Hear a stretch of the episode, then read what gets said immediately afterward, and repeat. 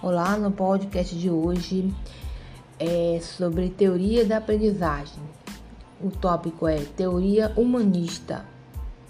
A teoria humanista enfatiza as relações interpessoais na construção da personalidade do indivíduo, no ensino centrado no aluno em suas perspectivas de composição e coordenação pessoal da realidade bem como em suas habilidades de operar como ser integrado. Existe uma apreensão com a vida psicológica e afetiva da pessoa com sua direção interna.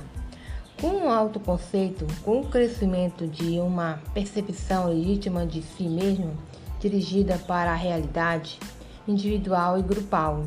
Sendo assim, a abordagem centrada na pessoa ACP de Carl Rogers compreende que o ato de aprender é individual, singular e peculiar de cada sujeito, de forma que a vivência subjetiva deve ser considerada, pois o aluno retém somente o que lhe convém, o que acredita ser muito importante e que se relaciona com seu contexto.